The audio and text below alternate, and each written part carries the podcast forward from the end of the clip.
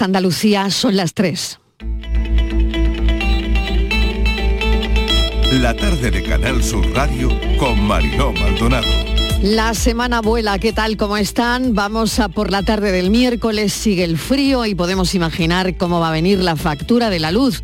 Va a ser un buen bocado a los gastos domésticos. Todos buscamos cómo abaratar la factura, tanto es así que hay un auge en instalaciones de placas solares. El autoconsumo no para de crecer y fíjense, hay 200.000 hogares con placas solares en este país. Enseguida vamos a ver cómo hacerlo, vamos a ver los datos, esa es nuestra primera historia. Pero hemos pensado en las personas electrodependientes. Por cuestiones de salud, son las que necesitan suministro de energía eléctrica constante y en niveles de tensión adecuados para el funcionamiento de ese equipamiento médico que tengan en casa.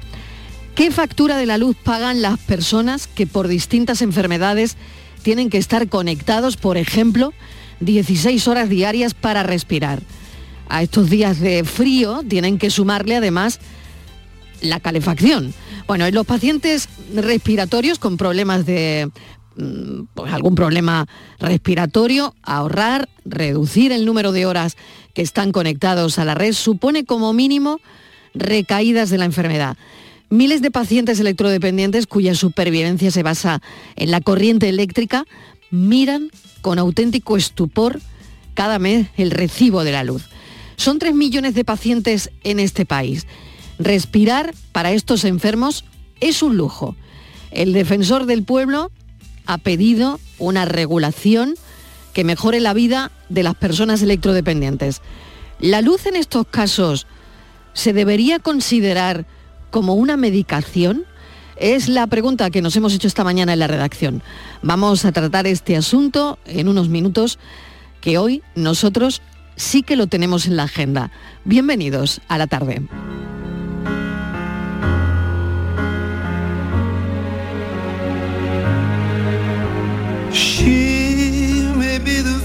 I can't forget a trace of pleasure or regret. Maybe my treasure or the price I have to pay. She may be the song the summer sings, maybe the chill the autumn brings, maybe a hundred different things within the measure of a day. She may be the beauty or the beast, maybe the famine or the feast may turn each day into a heaven or a hell. She may be the mirror of my dreams, the smile reflected in a stream.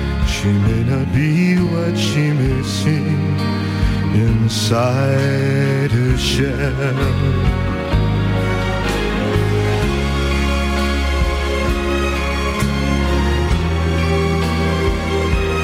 Esta es una canción que bien ha podido sonar en una boda, en el baile nupcial. Si me volviera a casar, la elegiría, la verdad.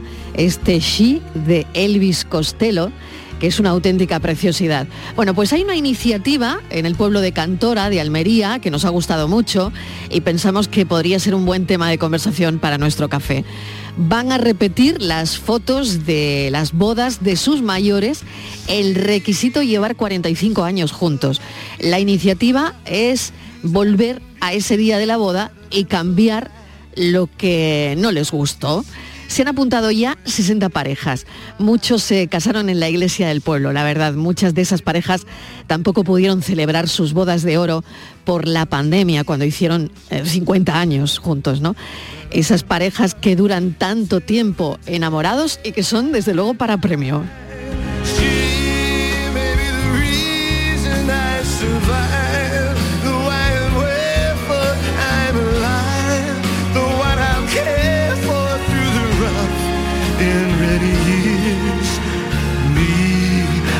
Take her laughter and her tears and make them all my souvenirs. For where she goes, I've got to be. The meaning of my life is she.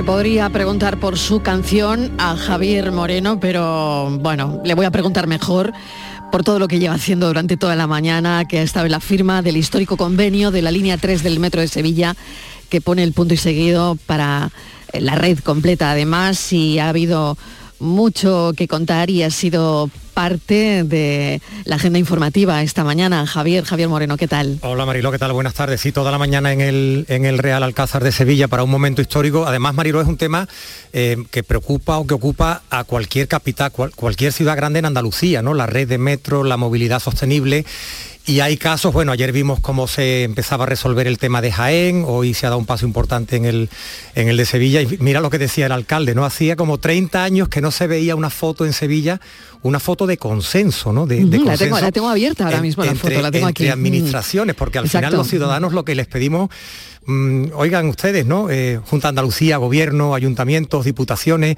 pónganse de acuerdo y luego vienen y nos lo cuentan, resuelvan nuestros problemas. Y hoy creo que ha sido un ejemplo mm, maravilloso de, esto, ¿no? Lo ha destacado el, presidente de la Junta, Juanma Moreno, la ministra Raquel Sánchez, el propio, el propio alcalde de Sevilla. Y por fin hay un convenio, en este caso, para financiar el tramo norte de la línea 3 del, metro de Sevilla. Así que para el que no conozca mucho la ciudad, Sevilla tiene desde 2009 una línea, la línea 1. La línea 2, la que se va a llamar línea 2, todavía no se, no se va a construir. La siguiente va a ser la 3 y lo que se va a hacer es el tramo norte que va del norte de la ciudad, del barrio de Pino Montano, hasta el Prado de San Sebastián, son siete kilómetros y medio, y llevaban un año, un año las administraciones, Mariló, eh, tratando de ponerse de acuerdo para firmar un convenio y decir, son 1.300 millones, tú pones 650 y yo pongo otros 650. Pues hoy lo que se ha hecho es firmar ese convenio y ya parece, parece que no hay marcha atrás y que, y que las obras van a comenzar este mismo año, ¿no? Y es la foto que ahora mismo estamos comentando y que, bueno, en cualquier diario digital de Andalucía eh, la pueden ver y por supuesto también en, nuestro portal de Canal Sur, ¿no? Bueno, vamos con lo que nos ocupa a nosotros, que es el autoconsumo eléctrico, que viene pegando muy fuerte. En los últimos meses se confirma que no estamos ante una moda pasajera y que, bueno, una vez eliminado el impuesto al sol, esta forma de autoabastecimiento interesa y mucho en los hogares de nuestro país. Vamos con los datos, si te parece, Javier. Mira, vamos con los datos. Estamos ante una subida exponencial en solo tres años. Un tema que no es nuevo y que se pone de actualidad pues en momentos como este, cuando llega pues una ola de frío, una ola de calor, hay que encender el aire acondicionado, cuando el frío aprieta y encendemos la calefacción mirando de reojo al contador. Hay que decir que por sectores creció más el año pasado el, industrial, el autoabastecimiento en el sector industrial, un 47%. Es decir, que las empresas están muy interesadas en reducir los costes de producción. Por detrás tenemos al sector residencial, los hogares, con un 32% de esas nuevas instalaciones y también los comerciantes, ¿no? Con un 20%. ¿Por qué queremos poner el foco en, el autoconsumo? Pues porque hay mucha incertidumbre energética, porque los precios de las facturas son muy altos. Pero ¿cómo hacemos, Mariló? ¿Quién puede instalar estos paneles fotovoltaicos? En cualquier edificio, ¿cómo se pone de acuerdo la comunidad? ¿Tiene que ser obra nueva? ¿Cuál es la regulación? ¿Cómo están las ayudas de, las administraciones? ¿Cuánto cuesta? Poner una placa fotovoltaica o una serie de placas y en cuántos años nos vamos a ahorrar lo suficiente mm. como para que merezca la pena. Un, asunto, pues nada, hace frío, volvemos a hablar de, autoconsumo y nos parecía muy oportuno consultar, como siempre hacemos aquí en la tarde, a los expertos, ¿no? Claro que sí, vamos a presentar a Paula Santos porque las preguntas son muchas y una de ellas también es cuándo es rentable poner placas solares. A mí me conviene y claro, eso dependerá del consumo, dependerá de, determinadas historias. ¿no? Paula Santos, como les decía, es directora de autoconsumo de la Unión Española Fotovoltaica. Paula, bienvenida. Gracias por atender la llamada de la tarde. Hola, muy buenas tardes. Muchas gracias a vosotros por contar con UNEF. Sabemos que esto ya no es una moda, como decíamos al principio, y la subida ha sido exponencial en tres años. Efectivamente, estamos viendo un crecimiento exponencial en los últimos años eh, y no es casualidad, ¿no? Eh, creemos que el autoconsumo, lo habéis comentado anteriormente, es una de las herramientas fundamentales para el ahorro energético de todas las casas, de todos los comercios y también de las industrias, lo cual no solo nos permite ahorrarnos en las facturas de la luz, sino que además en las industrias mejora la competitividad. Bueno, además hay un marco legislativo. ¿no? Tenemos mil preguntas, Paula, mil preguntas que hacerle y, sobre todo bueno, del marco legislativo, como está comentando, pero ¿cuándo sería rentable poner una placa solar? Desde mi punto de vista es rentable siempre y cuando las condiciones técnicas sean las, adecuadas. ¿no? Es decir, si tenemos una cubierta, un tejado eh, o incluso un suelo que tenga las condiciones correctas, es decir, que, pues, que, digamos incida radiación, es decir, que, que tenga horas de sol, va a ser correcto una instalación de autoconsumo, porque siempre nos va a permitir ahorrar en nuestra factura de la luz. Y en función de la modalidad de autoconsumo que elijamos, nos va a permitir pues, utilizar los, los excedentes, es decir, la energía que no autoconsumamos, o bien podemos obtener una retribución económica. Por lo tanto, siempre es interesante. Lo que sí hay que buscar o analizar es las condiciones técnicas más adecuadas y sobre todo la modalidad que nos interese en función de nuestro consumo y de nuestro espacio disponible. Paula, si hablamos de residencias, de hogares, ¿hay un perfil em, eh, de hogar que esté poniendo esto? ¿Es obra nueva? ¿Son chalets? ¿Son casas en, las ciudades, en los, pueblos? ¿En edificios relativamente nuevos? ¿Se puede hablar de un perfil? A ver, sí que es cierto que estamos viendo, cuando hablamos de residenciales, estamos viendo más instalaciones eh, individuales, es decir, autoconsumos en las cuales son en casas unifamiliares, ¿vale? Em, pero el autoconsumo colectivo también está creciendo muchísimo, ¿vale? Un poco menos que el individual, o por lo menos esa es nuestra expectativa, que crezca en los próximos años, pero lo que sí que estamos viendo, como decía, en el caso del residencial, son más instalaciones individuales, ¿vale? Esperamos que en los próximos años crezca el, autoconsumo colectivo y el siguiente paso que ya serían las comunidades energéticas. Exactamente, que eso sería por comunidades, tal y como está contando Paula, ¿no? Eh, ahora mismo se está viendo en consumo individual, como comenta, pero eh, imagino que también se están armando las comunidades de vecinos para instalar esas placas solares, ¿no?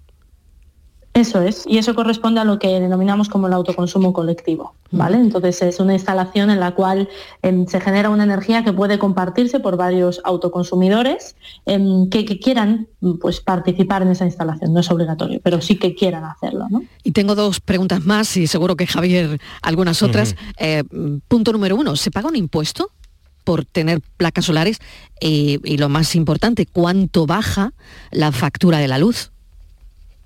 Bueno, mm, en primer lugar, no se paga impuesto. De hecho, tenemos eh, algunos ayuntamientos establecen bonificaciones al IBI y al ICIO por la instalación de placas fotovoltaicas. Yo recomiendo a todos los oyentes que revisen la normativa municipal eh, y, revisen si hay unas bonificaciones en, el IBI y en el ICIO por la instalación de estas de este tipo de instalaciones. Y esto es fundamental.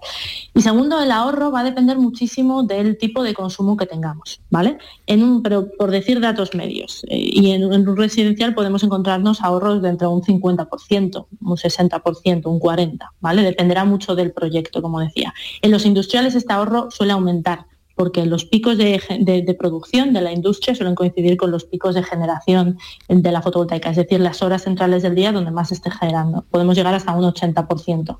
Por lo tanto, estamos viendo ahorros, como decía, muy significativos. El porcentaje, yo he oído entre un 50 y un 70, ¿usted cree que estamos ahí? Sí, aproximadamente como decía. Como decía, sí, sí, sí, vale, vale, por supuesto. Vale, bien. Eh, eh, Javier. Sí, Paula, con, la evolución tecnológica que ha habido en los últimos años, imagino que la calidad de los paneles ha cambiado, ha cambiado mucho.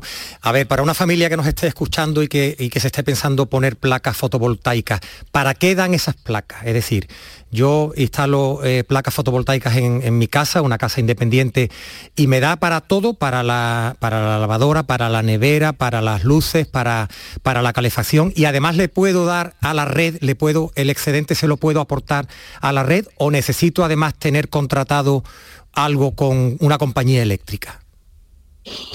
Vamos a ver, eso depende del espacio disponible y del dimensionamiento. Vamos a poner un caso eh, típico, ¿no? Un caso ejemplo. Em, yo tengo, si tengo una cubierta en una casa unifamiliar, por ejemplo, em, que me va a permitir instalar una, instalación de autoconsumo, ¿vale? el dimensionamiento de esa instalación se va a hacer acorde con ese espacio disponible y también se va a hacer acorde con, eh, bueno, pues con nuestro consumo. ¿vale?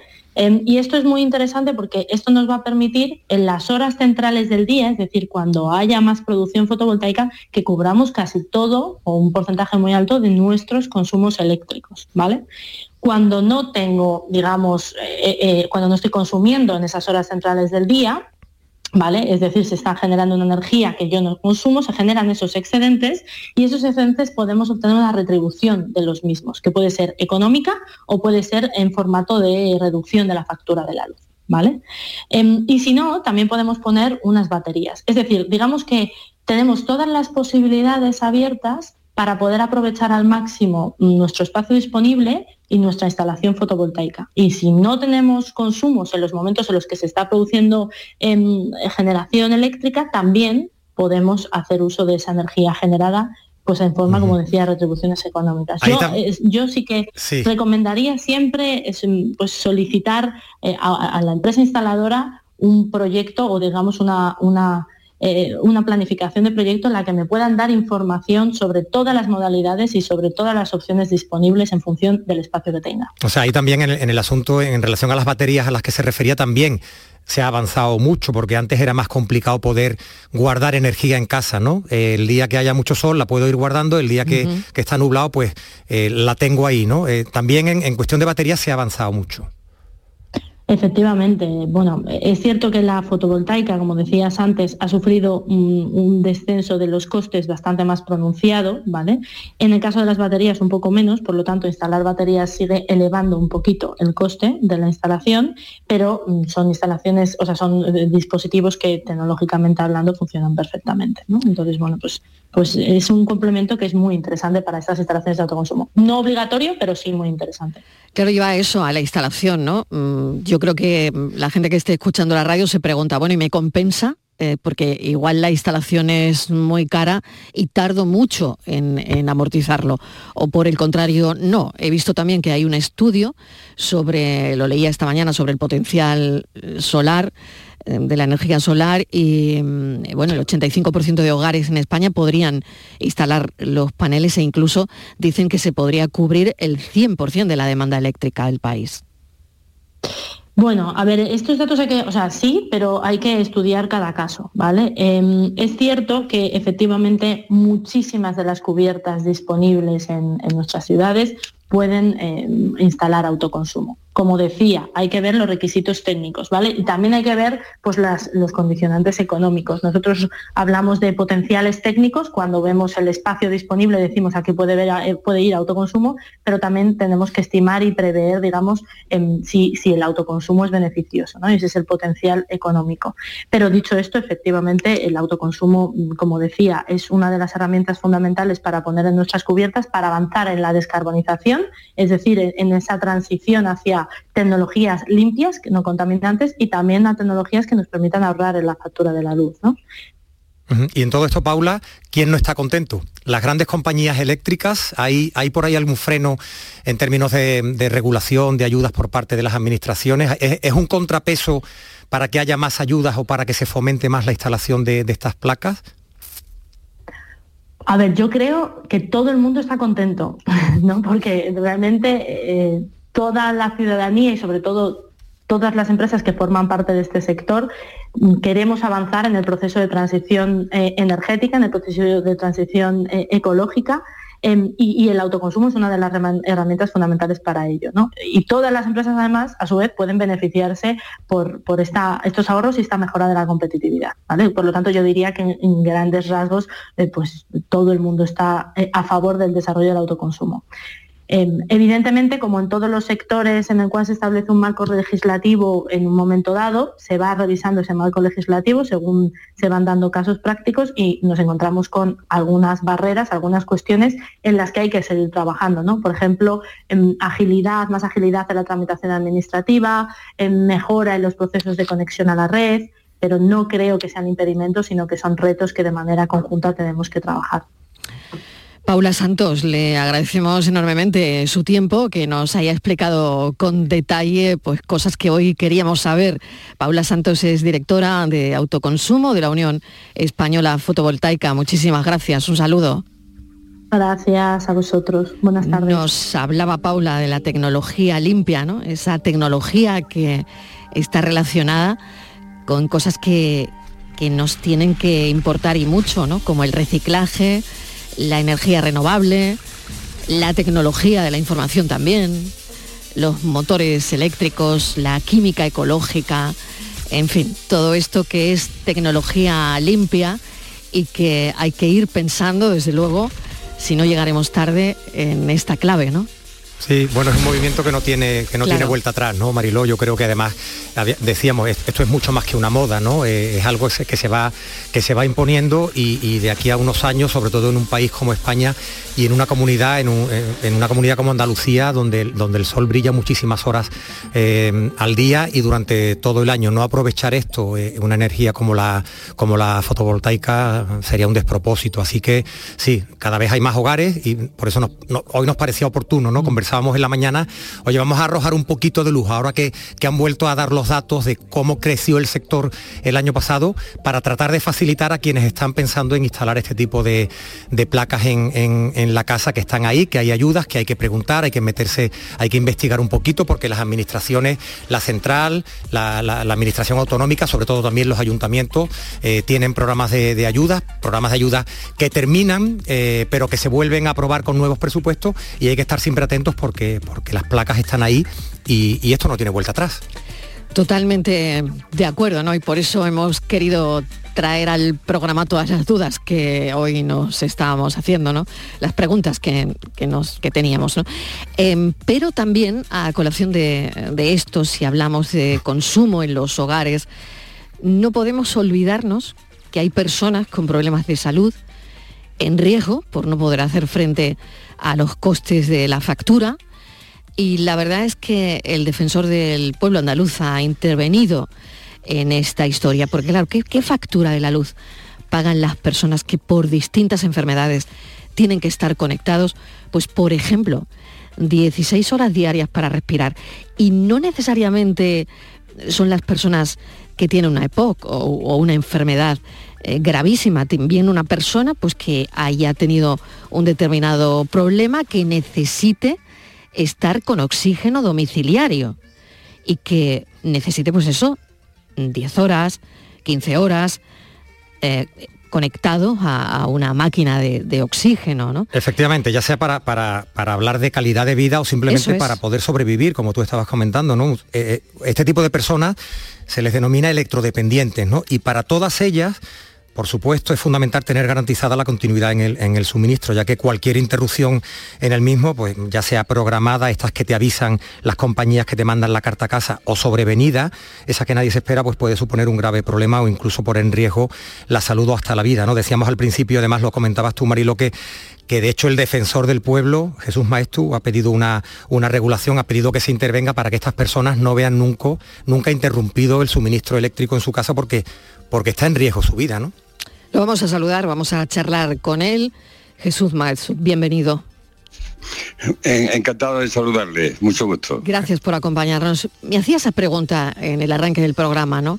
La luz en estos casos mm, de personas electrodependientes que dependen de, un aparato para pues lo que, lo que acabamos de decir, ¿no? Para, para su calidad de vida o para sobrevivir, ¿no? Debería considerarse una medicación, ¿no? Exactamente, es que doblemente, está, este tema está doblemente grabado.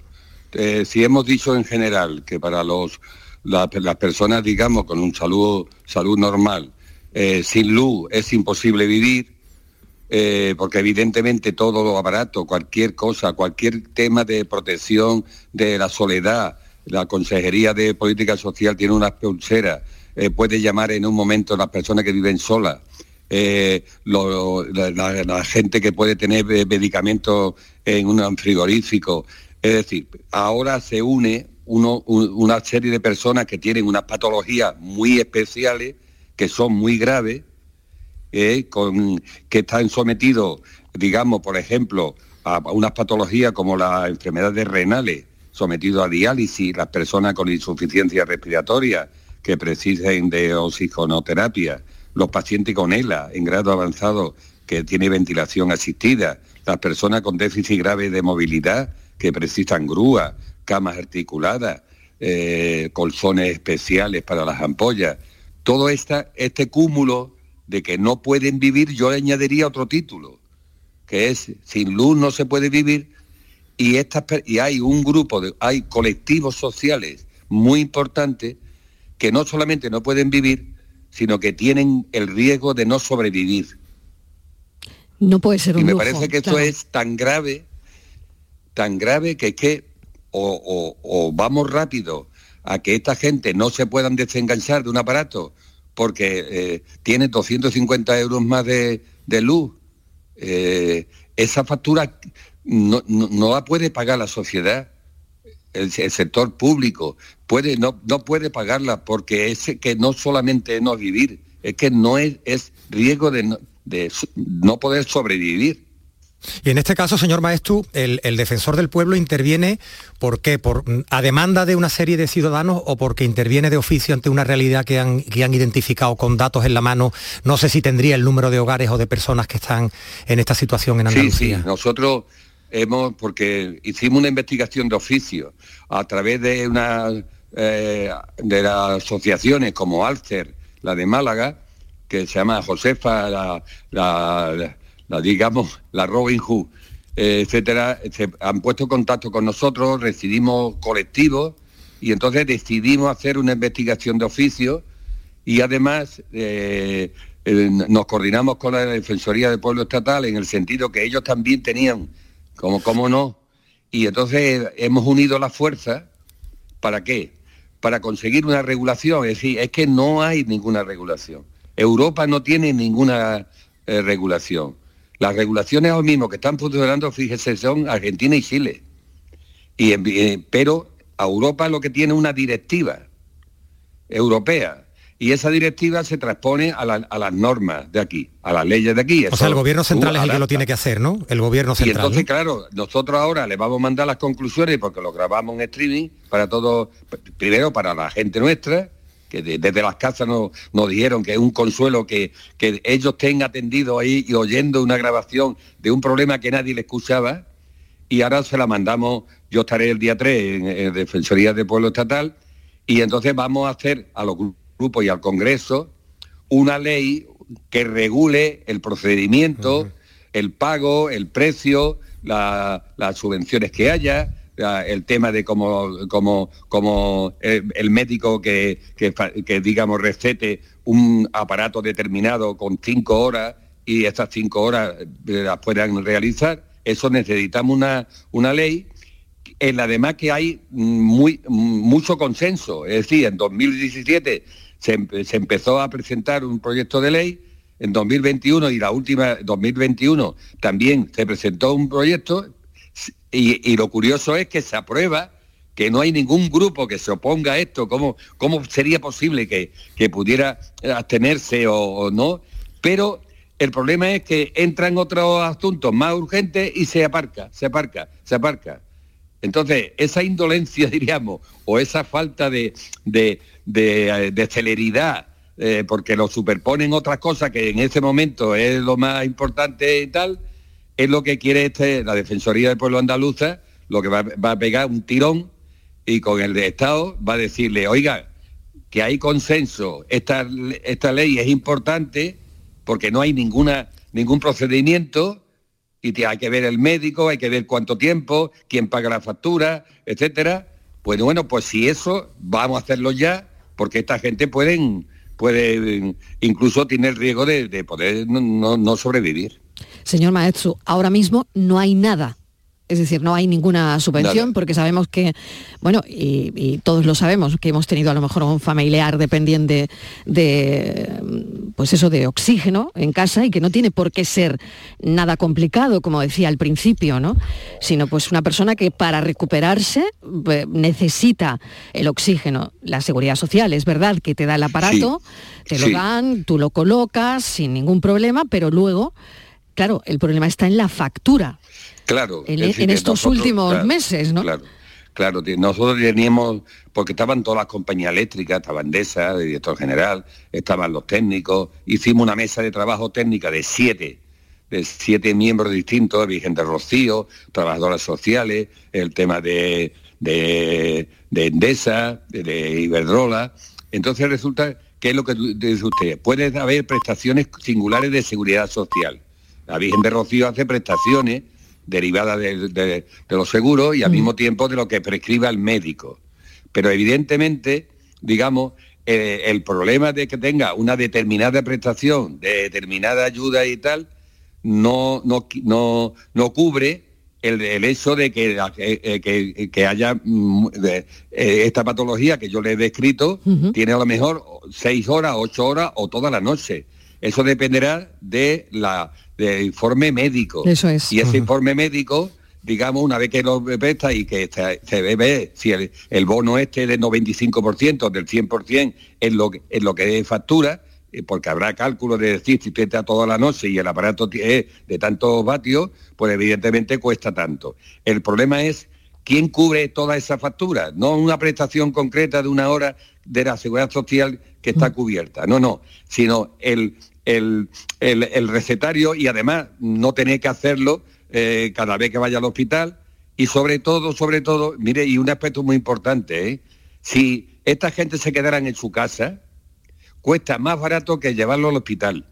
Hmm. Y no cubre y no colapsa el hospital, que ya viene colapsado por lo que usted ya sabe de, los problemas de la atención primaria, de que no hay suficiente personal. Por lo tanto, es doblemente importante saber que aparte de algunas prestaciones de seguridad social muy concretas, dependiendo del médico, permanentemente hay patologías que no pueden dejar eso y que estuvieran en sus casas y con los familiares al cuidado que se preparan muy bien y lo atienden y no, tenemos, no tenemos que colapsar el hospital.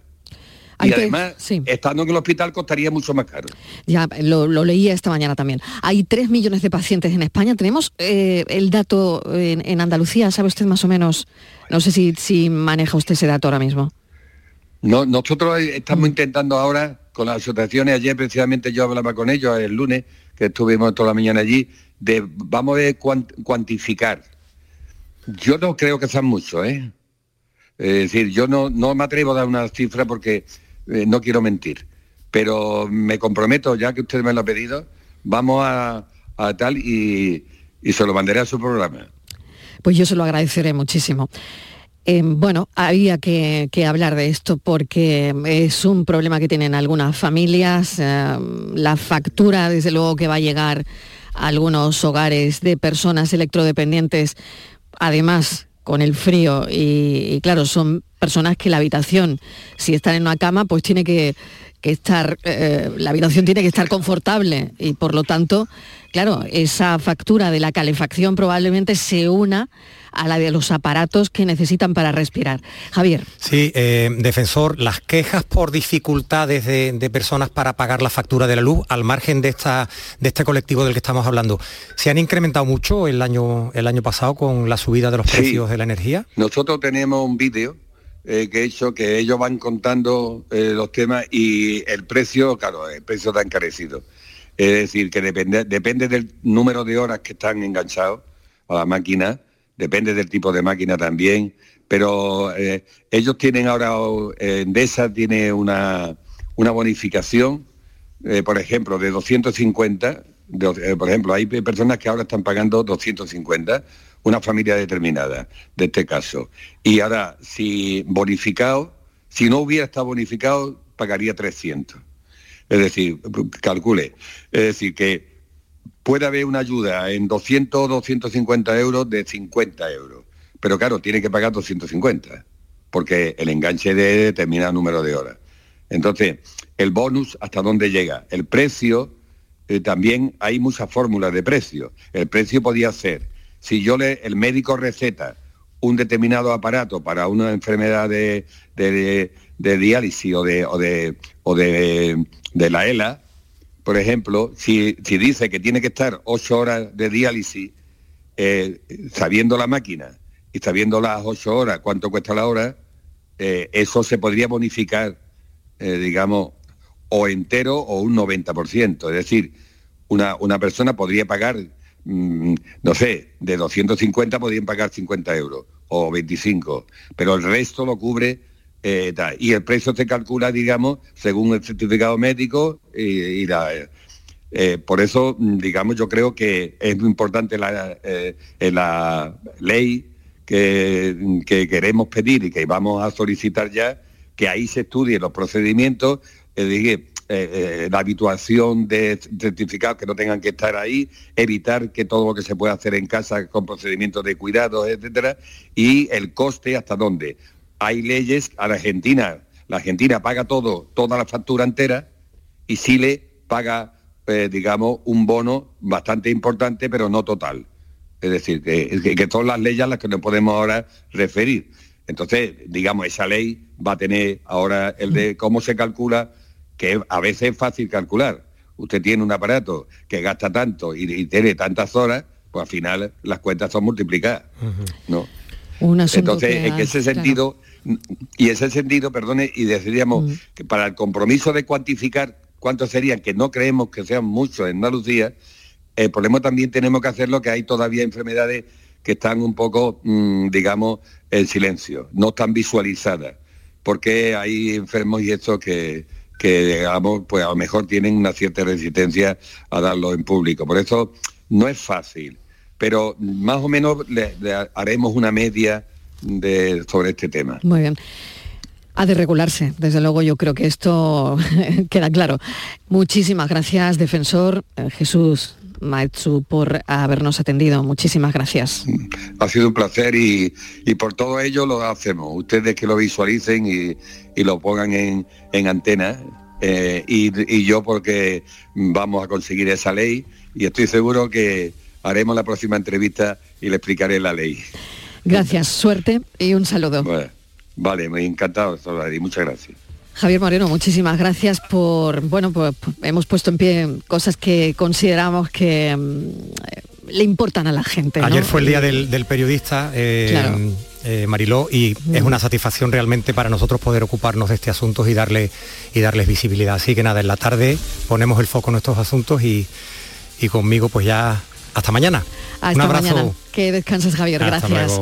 Bueno, nosotros seguimos enseguida con la foto del día, pero antes voy a hacer una pausa muy pequeña y a la vuelta a la foto. La tarde de Canal Sur Radio con Mariló Maldonado también en nuestra app y en canalsur.es. Chano, ¿nos disfrazamos de factura de la luz para asustar al personal? ¡Tequilla! Con Hogar Solar ahorras tanto que eso ya no da yuyu. ¿Hogar Solar? Claro, no como mi cuñado Alfonso que riega todos los días una lámpara creyendo que le va a crecer una planta fotovoltaica. Hogar Solar, la luz que te ayuda a ahorrar. Ahora mismito voy a ponerme yo la plaquita.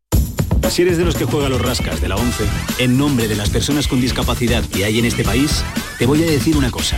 Bueno, dos. Bien jugado. Porque cuando juegas a los rascas de la 11, haces que miles de personas con discapacidad sean capaces de todo. A todos los que jugáis a la 11, bien jugado. Juega responsablemente y solo si eres mayor de edad. ¡Viva San Fermín! Estamos a dos pasos de otra final de la Copa del Rey. A Pamplona hemos de ir a por una plaza de semifinales con el Sevilla. Y necesitamos tu aliento, porque este miércoles el Sevilla viaja hasta Pamplona para jugar ante el Osasuna con el termómetro rozando los 0 grados. Y además, el Barça Real Sociedad, el partido de la Basket Champions League entre Unicaja y el AEK de Atenas y la Copa del Rey de Fútbol Sala. Y todo este miércoles en la gran jugada de Canal Sur Radio desde las 9 menos 20 con Antonio Caamaño. Más Andalucía, más Canal Sur Radio. La foto de hoy es de una portada y tiene que ver con Ucrania. Hemos sabido que Alemania confirma que enviará los tanques Leopard y permitirá que otros países también lo cedan. España podría anunciarlo en breve, es la foto de hoy. Buenas tardes, Mariló. Estoy aquí en el kiosco viendo los periódicos de hoy, que cada vez son menos y más finos por desgracia, y me quedo con uno que he comprado, que es El País. La imagen de nuestro compañero Sergei Supinsky aparece en la portada. Y en esta fotografía está el presidente Zelensky de Ucrania con el presidente finlandés en un gesto de invitación y de fondo aparecen dos soldados como curioseando. Y bueno, para el pie de foto Zelensky actúa contra la corrupción en su entorno La verdad que venía bastante bien. Y bueno, me, me ha gustado bastante. Así que aquí os la dejo. Muchas gracias y buenas tardes. ¿De quién es la foto de hoy, Francis Gómez? ¿Qué tal? Buenas tardes, Mariló. La, la imagen de hoy la ha comentado Aníbal González. Nacido en Sevilla, estudió en la vieja escuela, se formó en imagen y sonido y su trabajo diario en blanco y negro lo revelaba él mismo. Es fotógrafo profesional desde el año 96. Ha trabajado y colaborado con distintos periódicos y revistas como fotoperiodista durante casi 20 años. Ahora se decanta más por la fotografía de moda, gastronomía o reportajes publicitarios, así como entrevistas. Le apasiona la fotografía de arquitectura e interiorismo. Nunca le dice que no a un reportaje social como bodas o eventos, ya que eso es lo que le sacan de la rutina. Todavía conserva su primera cámara, una Minolta del año 75 que funciona a pesar de tener más años que él. Fotoperiodistas que buscan su imagen del día. Faltan 20 minutos para llegar a las 4. La tarde de Canal Sur Radio con Mariló Maldonado. También en nuestra app y en canalsur.es. Información, deporte, cultura, todo en Canal Sur Radio Sevilla. Los guerrilleros, tapicería y colchonería en Utrera, a precios de fábrica. Colchón de matrimonio de 27 centímetros de grosor, lechos independientes, refuerzo en zona lumbar, cara de verano e invierno, valorado en 689 euros, ahora 299 euros. Sí, sí, has escuchado bien, 299 euros. Y por un euro más televisor LED de 32 pulgadas de regalo. Estamos en Utrera, carretera Carmona número 15 en Utrera, Sevilla. Entregas en 48 horas. ¿No conoces todavía Canal Sur Podcast? Descubre nuestra nueva plataforma digital de contenidos especializados, exclusivos, de producción propia. Como Todo y Games, el espacio más actual sobre el mercado de los videojuegos, su producción, sus principales creadores, las plataformas en las que están disponibles, los equipos profesionales de eSports, con Javier Oliva, José Manuel Fernández y Jesús Relinque. Canal Sur Podcast. La tuya. En Canal Sur Radio, por tu salud, responde siempre a tus dudas. Hoy hablamos de los riesgos para la vista del uso continuado de pantallas y dispositivos electrónicos para la vista. Es el conocido como síndrome visual informático. Lo hacemos con especial atención a los más jóvenes. Nuestros especialistas nos recomiendan también el uso de determinadas lentes que filtran la luz para evitar complicaciones. Hoy en directo y con todas tus dudas y preguntas. Envíanos tus consultas desde ya en una nota de voz al 616-135-135. Por tu salud, desde las 6 de la tarde con Enrique Jesús Moreno. Más Andalucía, más Canal Sur Radio. La tarde de Canal Sur Radio con Mariló Maldonado. Estos son nuestros teléfonos 95 1039 105 y 95 1039 16. Andalucía pregunta a esta hora, espacio de servicio público. También tenemos dos líneas para mensajes de audio, 670 94 30 15, 670 940 200. Hoy está con nosotros el abogado Rafael del Olmo. Ya saben que es administrador de fincas, colegiado y bueno, los problemas de convivencia salen aquí de las comunidades. Hoy nos vamos a detener en las reuniones de vecinos, las temidas reuniones de comunidad. Rafael del Olmo, bienvenido. Te oigo regular, Rafa. A ver. Sí. Ahora perfectamente, perfectamente. Perfecto. Y en la mesa de redacción, Estíbaliz Martínez, ¿qué se suma? Hola, Estíbaliz, ¿qué tal? bienvenida. Eh, buenas tardes, Marilo. Fíjate que esta semana, eh, bueno, se están celebrando, yo no sé si es época ahora de reuniones de, de comunidades, de propietarios, pero es verdad que se están celebrando muchas y nos han llegado eh, varias consultas que han coincidido además de varias eh, comunidades y nosotros hemos intentado unificar la pregunta para hacérsela a Rafael del Olmo. Si te parece, Mariló, empiezo con la primera consulta. Venga, claro que sí, por supuesto, adelante. Eh, Rafael, buenas tardes. Y la primera sería, ¿cuándo un propietario de una vivienda puede solicitar la inclusión de un punto en el orden del día cuando se va a celebrar una junta de propietarios y cuándo se puede instar la convocatoria de una junta extraordinaria? que son dos cuestiones Dos distintas, cuestiones, aunque sí. puedan parecer algo parecidas la una y la otra. ¿eh? Vamos a ver, por empezar por el final, que no siempre es bueno, pero en este caso creo que sí. La Junta de Propietarios solamente la convoca el presidente presidenta de la comunidad, o bien cuando un grupo de propietarios que representan el 25% del número total de propietarios, pues de 125, o el 25% de los coeficientes, así lo instan. Eh, aunque la ley no es clara en este sentido, yo recomiendo que siempre esas personas que quieran convocar la Junta se dirijan en primer lugar al presidente de la comunidad indicándoles que quieren que se traten, la ley lo, establece así, los puntos que quiera que sea, ¿eh? nueva decoración del hall de entrada, muy bien, eh, indicándoles también que proceda, aunque la ley no lo exige, que proceda a convocarlo en un plazo razonable de tiempo, no sé, una semana, diez días, e informándole que al presidente que sí no lo, no lo hace, ellos mismos van a autoconvocar la Junta de Propietarios. De forma que en el mismo documento, en la misma comunicación que se puso al presidente, pues se eh, cierra el círculo de, posibles, de posibilidades. Mire, señor presidente, o lo convoca usted o lo convocamos nosotros. Es cierto que hay alguna jurisprudencia menor que dice que estas personas, este 25%, podrían directamente convocar sin la mediación del presidente. Yo no lo aconsejo. No lo aconsejo por una razón primero de respeto a la figura del presidente. Yo creo que las cosas se pueden hacer bien. No hace falta dejar a nadie en, mal valor. ¿Eh? Y en segundo lugar también porque eh, esta posibilidad o, este proceso que yo eh, indico pues por supuesto es más conforme al principio de seguridad, de seguridad jurídica. Si el presidente es el que convoca, que sea él a instancias de, pero que sea él el que convoque, sin entrar en este tipo de rifirrafes cuando hay un grupo de propietarios que es posible que lo hagan, ¿eh? convoquen sin contar con este señor o con esta señora. Eso en cuanto a la convocatoria extraordinaria de una Junta, ya sabemos que la ley establece que la Junta de Propietarios se convoca una vez al año para aprobar las cuentas, los presupuestos y renovar los cargos, y eh, las juntas extraordinarias que las convoca el presidente tantas veces como quiera o ese 25% de propietario. Eso por un lado. Por el otro, puede haber un propietario que de motu propio, unilateralmente, él solo, sin contar con ningún otro propietario, quiera que se incluya en el orden del día cualquier asunto, el que sea. Esa misma redecoración del hall de entrada del que estamos hablando. Quiero que se hable en la próxima junta de la eh, redecoración del hall de entrada. Entonces, eh, hay que eh, ser conscientes de que el tenor literal del precepto de la ley de propiedad horizontal dice que dicha solicitud se incluirá en la siguiente junta.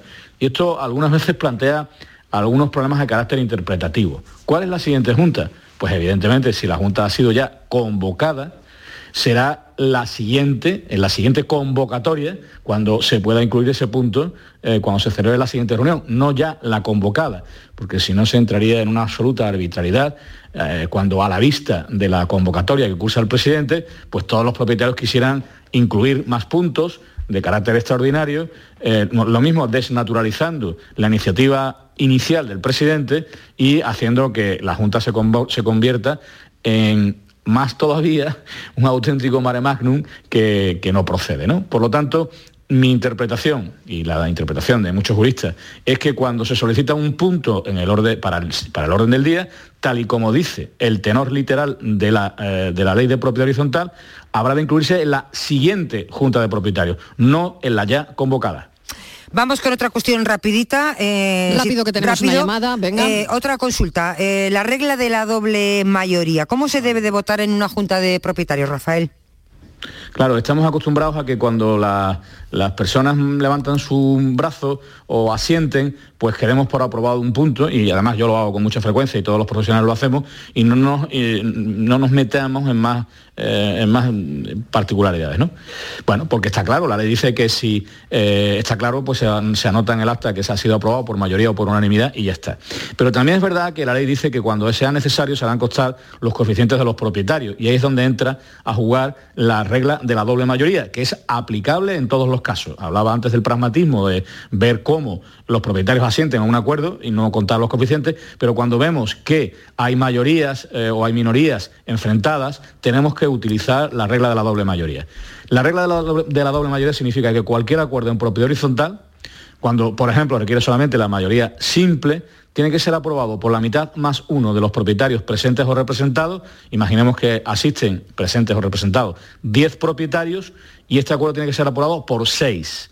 Pero es que además esos seis tienen que representar la mitad más uno de los coeficientes que estén ahí en la Junta, presentes o representados. Imaginemos que esos 10 propietarios representan solamente el 60% del total de los coeficientes. Bueno, pues resultará que para que el acuerdo esté correctamente adoptado deberá ser aprobado por esos seis propietarios y además de ese 60% tendrán que aprobarlo el 31% cuanto menos de los coeficientes presentes o representados. Si no se produce esa doble mayoría, seis propietarios, 31%, el acuerdo no está adoptado. Y habría que recurrir pues, a, a, un juicio de equidad, a una nueva reflexión, a una nueva votación, a convencer a los unos a los otros para que cambien sus posturas, porque si no, no habrá acuerdo. Y además esa es la finalidad que el legislador ha previsto en la ley con esta doble mayoría, que los detentadores de muchas propiedades no impongan su criterio ni tampoco sean sometidos al criterio de esa otra mayoría que puede producirse en la Junta y que ambas partes, con diferentes intereses, se tengan que poner de acuerdo y conciliar sus intereses. Muy bien, son las 4 menos 10. Este es el teléfono del programa Andalucía Pregunta en la tarde de Canal Sur Radio. Estos son nuestros teléfonos 95 1039 105 y 95 1039 16. Pregunta Pilar de Córdoba. Pilar, bienvenida. Hola, buenas Adelante, tardes. cuéntenos. Eh, mire, lo primero darle las gracias por atender mi consulta. Adelante. Quería hacerle una pregunta. Mire, en una comunidad eh, Sí. de propietarios, pues uno de los vecinos está realizando unos trabajos para la, la comunidad. Entonces se le está pagando a través de un cheque que lo firma el administrador y el presidente que esté en ese momento.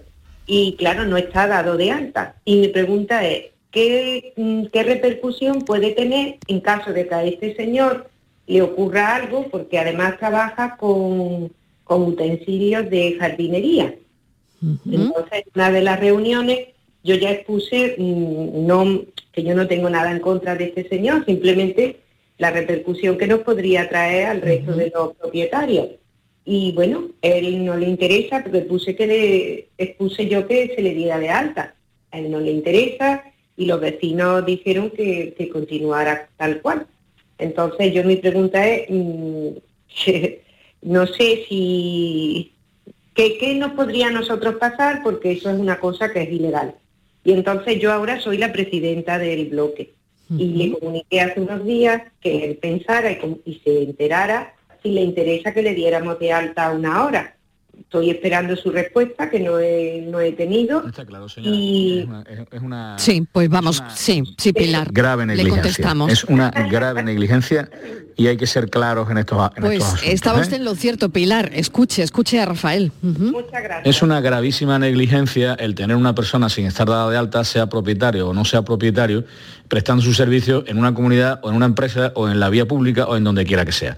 Las personas tienen que cumplir con lo- los requisitos que la ley establece y la ley establece que o bien esa persona tenga carácter de autónomo, que esté pagando su propia cotización, o bien que sea empleado por cargo de una tercera de una empresa, ¿no? Mientras que esto no ocurra, evidentemente hay una ilegalidad.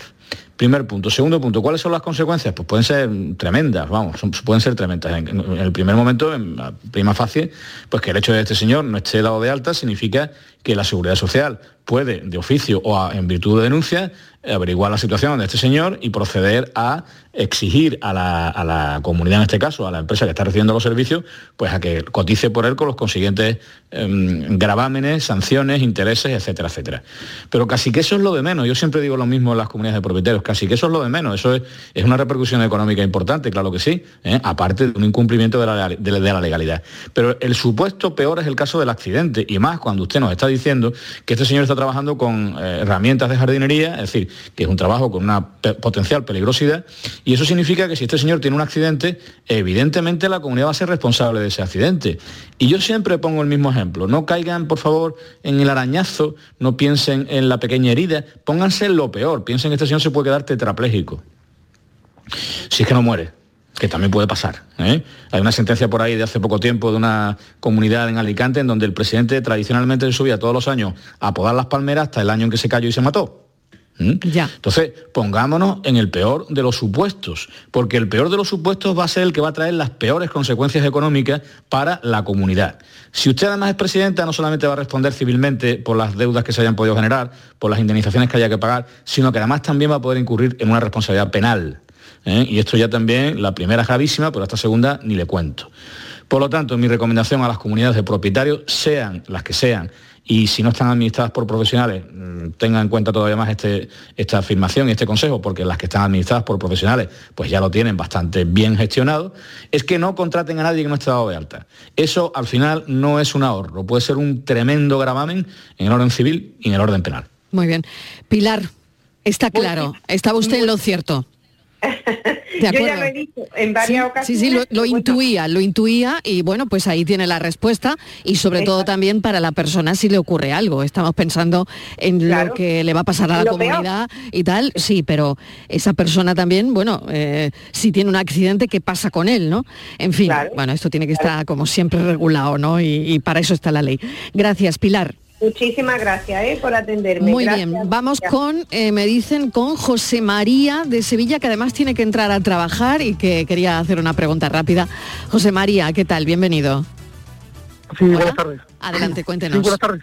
Adelante, Sí, adelante. Comentarle, sí, comentarle. Yo soy el presidente de una, una comunidad de propietarios Sí. y da la casualidad que, bueno, una de las propietarias nos tiene denunciada por una avería que achaca a la comunidad y nosotros decimos que, bueno, que no, ach- no es achacable a la comunidad, sino que es una patología que tenía su propio, su propio baño. ¿Vale? Entonces, eh, se tiene que, como se tiene que rotar lo- los presidentes, a ella le toca. Digo yo, hay una incompatibilidad de, al estar denunciada, o sea, al estar nosotros denunciados por ella, para nosotros preparar la defensa, que ella sea la presidenta. Buena pregunta.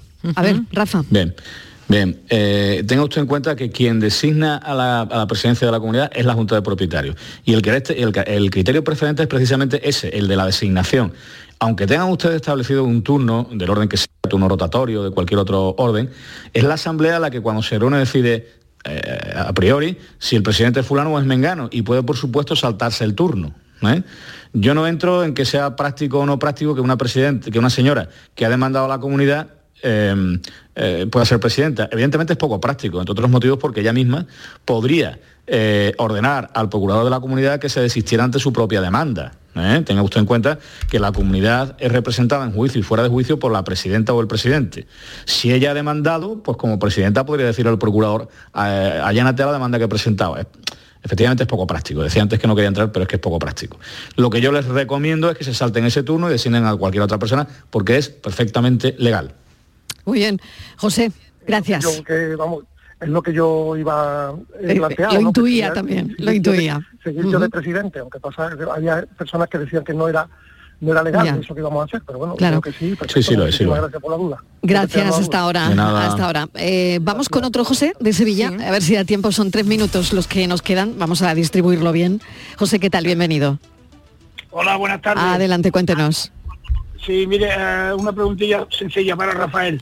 Eh, en una comunidad de 10 vecinos, la mayoría son gente mayor, para hacer un arreglo sin, vamos, de poca cuantía, como pintar una entrada del bloque, un hueco de escalera o arreglar algún azulejo roto, ¿hace falta hacer reunión?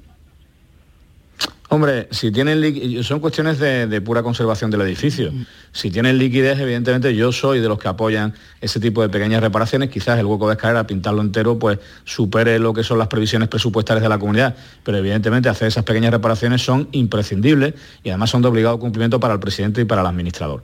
Ya digo, si tienen presupuesto para ello, el problema es que no lo tengan y entonces la convocatoria de la reunión es imprescindible. Aunque la ley, eh, que haciendo un, un- no sé, un juego mental que yo nunca he entendido, diga que también este tipo de cosas las puede aprobar el presidente sin consentimiento de la comunidad. Vale, muy bien, lo puede hacer. Pero si no tiene dinero, ¿cómo lo hace? Tiene que convocarlo a la Junta de Propietarios, ¿no? Entonces, bueno, hay que moverse un poco ahí en ese margen de lo posible y de lo imposible. Bueno, gracias José. Aclarado. Muchas gracias. Bueno, gracias, muchísimas Nada, gracias. No sé, dos minutos y medio, Estivaliz. A ver. Pues tenemos aquí una consulta también escrita. Es una señora que dice que en su, en su comunidad que ha habido algún desprendimiento de algún tipo de material que le ha caído a su patio y que ha ocasionado algún destrozo en el patio. Y pregunta quién debe repararlo. La comunidad, sin duda, la comunidad. Si el destrozo proviene del mal estado de una cornisa, de una fachada, en cualquier caso de un elemento común del inmueble, eh, el, el perjuicio que causa, ya sea dentro del edificio o fuera del edificio, es de la comunidad. La comunidad puede tener un seguro de responsabilidad civil o no tenerlo. Repetimos de nuevo, no es el seguro de responsabilidad civil o el seguro multirriesgo no es obligatorio para la comunidad, pero es de, muy, eh, es de mucha necesidad que lo tenga. ¿no? Bueno, si lo tiene habrá que estudiar si es el seguro el que hará, se hará cargo de esos daños provocados y si no lo tiene será la comunidad, sin lugar a dudas. No me da tiempo a pedirte un disco, Rafa, porque nada, me queda Oh. nada, 30 segundos, pero será la semana que viene. eh, nos ha cundido. La semana que viene. Diana Reeves. ¿no? Venga, la ¿Eh? semana que viene lo Venga. escuchamos. Muchísimas gracias, Venga. Rafael del Olmo. Gracias. Estivaliz, Hasta hasta, dentro de un rato. Venga, hasta ahora. Escuchamos las noticias y seguimos.